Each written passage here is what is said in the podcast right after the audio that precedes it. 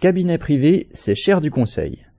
Dès 2021, la Cour des comptes a révélé dans un rapport que plusieurs contrats de conseil, dont ceux du cabinet McKinsey, avaient été conclus par l'État dans des conditions problématiques pendant la crise sanitaire du Covid.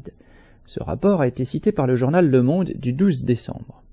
La justice s'est saisie de cette affaire. Plus de 50 millions d'euros auraient ainsi été versés à des cabinets privés pour des prestations informatiques réalisées pour la Direction générale de la santé.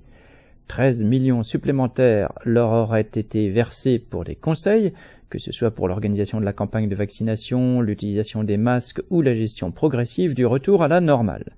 Rien que pour McKinsey, le montant des commandes de mission s'est élevé à 11,6 millions d'euros entre novembre 2020 et février 2022.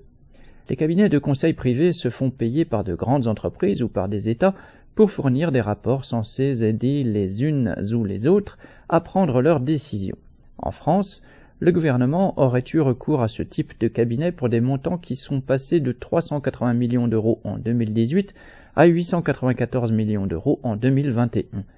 Le gouvernement a aussi eu recours à McKinsey pour définir le mode de calcul des APL ou encore pour la dernière réforme des retraites jusqu'à présent reportée.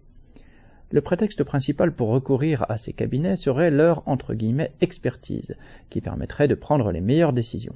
En fait, les décisions prises par la myriade de hauts fonctionnaires publics et leurs conseilleurs privés, certains passant de l'un à l'autre pendant leur carrière, ont été les meilleures du point de vue des classes possédantes, au détriment des classes populaires. Parce qu'au fond, que ce soit par l'intermédiaire de cabinets privés ou dans les salons des ministères publics, cet État n'est que le conseil d'administration de la classe capitaliste. S'il s'agissait de prendre les meilleures décisions du point de vue de la population, il n'y aurait pas besoin de cabinets de conseil qui vendent leurs rapports pour des millions d'euros. Les travailleurs concernés connaissent la réalité et sauraient faire les choix nécessaires. En matière de santé et de vaccination, les soignants auraient pu, sans difficulté, déterminer les attitudes adéquates. Prendre les choses en main, décider dans l'urgence, c'est d'ailleurs ce qu'ils ont parfois fait dans les hôpitaux pour limiter au début de l'épidémie les dégâts provoqués par la politique d'économie de lits, de personnel et de matériel de protection. S'ils le faisaient à l'échelle de toute la société et de toute l'économie, en plus d'économiser des milliards dépensés en conseil, les travailleurs économiseraient à la population les conséquences des choix catastrophiques de la classe dominante. Charles Legoda